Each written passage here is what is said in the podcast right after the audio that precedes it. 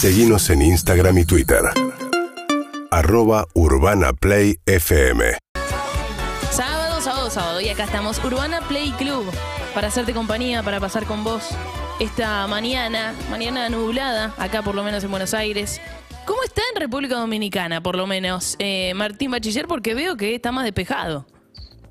Sí, eh, todavía no salió el sol, Tofi. Eh, apenas asoma allá atrás de unos pequeños montecitos que hay, eh, pero ya hay claridad, ya se espera otro día espectacular, como siempre acá. A lo mejor lo que pasa en algún momento es, viste, esas lluviecitas medio tropicales, pero que hasta agradeces eh, un poquito cuando, cuando está muy caluroso, viene una lluviecita muy pequeña y por suerte después queda, queda espectacular. Le quiero decir a nuestros amigos, a a Santa Teves, que está ahí en los controles, que yo no la veo a Sofi, no los estoy viendo ustedes. Ah, lo que te perdés, Así que, oh. Así que si, si nos pueden dar una, una manito con eso. Eh, pero la verdad es que acá está espectacular. Y donde estuvo espectacular ayer fue en La Plata, ¿no?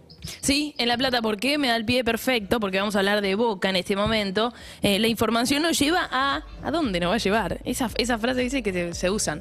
Pero la realidad es que Boca ganó ayer 3 a 2 frente a Universidad de Chile. Fue el segundo partido de este hexagonal de verano en La Plata. El primero lo había ganado frente a Colo Colo. Y ahora le tocó vencer a Universidad de Chile en un lindo partido que se armó con muchos goles. Fue victoria del equipo de Sebastián Bataglia por 3 a 2. Los goles del equipo Ceneice los hicieron Medina, Ceballos y Vázquez, los tres pibes, sí, que fueron titulares en el equipo ayer. Eh, fue un partido en el que Boca empezó perdiendo, lo empató, después volvió a perder el partido y después lo dio vuelta en el segundo tiempo, así que viene en ese punto por Bataglia, que la principal noticia de la semana tiene que ver con la vuelta de Darío Benedetto.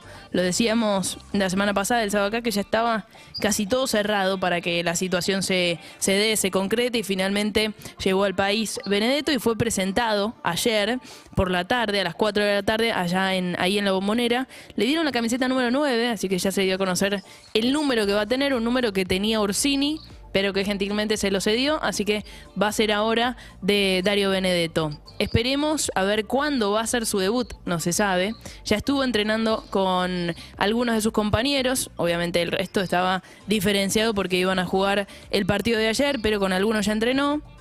Y la idea es, o, la posibilidad que tiene, es de jugar el martes. ¿Por qué? Porque al haber ganado ayer el hexagonal, el partido del hexagonal de verano, clasificó a la final. La final la va a jugar contra alguien de un equipo del otro grupo, del grupo B. El grupo B lo conforman San Lorenzo, Independiente y Talleres. Los tres están con chances de clasificar. Veremos quién lo logra. Lo cierto es que alguno de esos tres equipos jugará con Boca la final de este hexagonal de verano en La Plata el martes a las 21.15.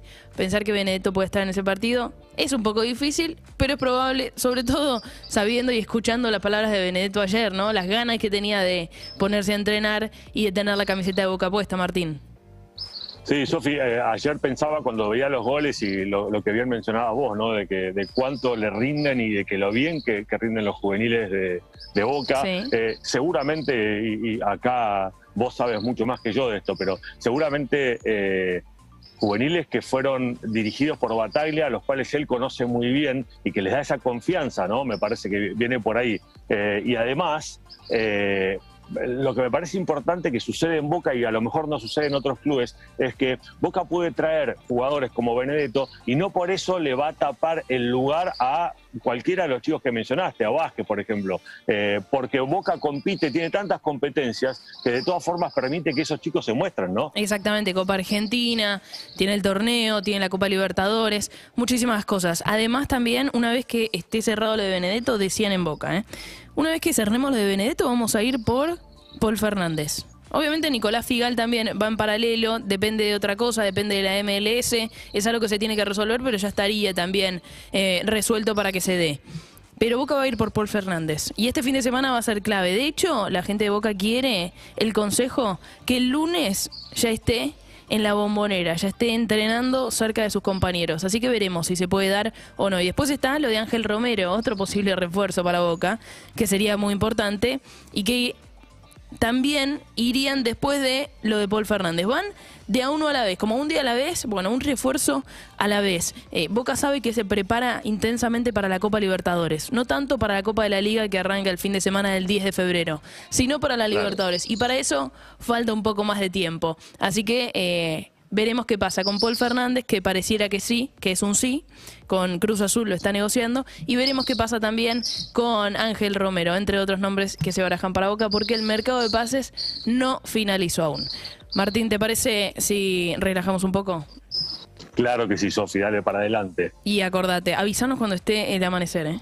Yo quiero ver el amanecer de República Dominicana. Invitamos a todos aquellos que nos estén escuchando que se sumen también a la imagen, porque el amanecer de República Dominicana hay que verlo. Ahora va a sonar en Urbana Play Club un poco de música.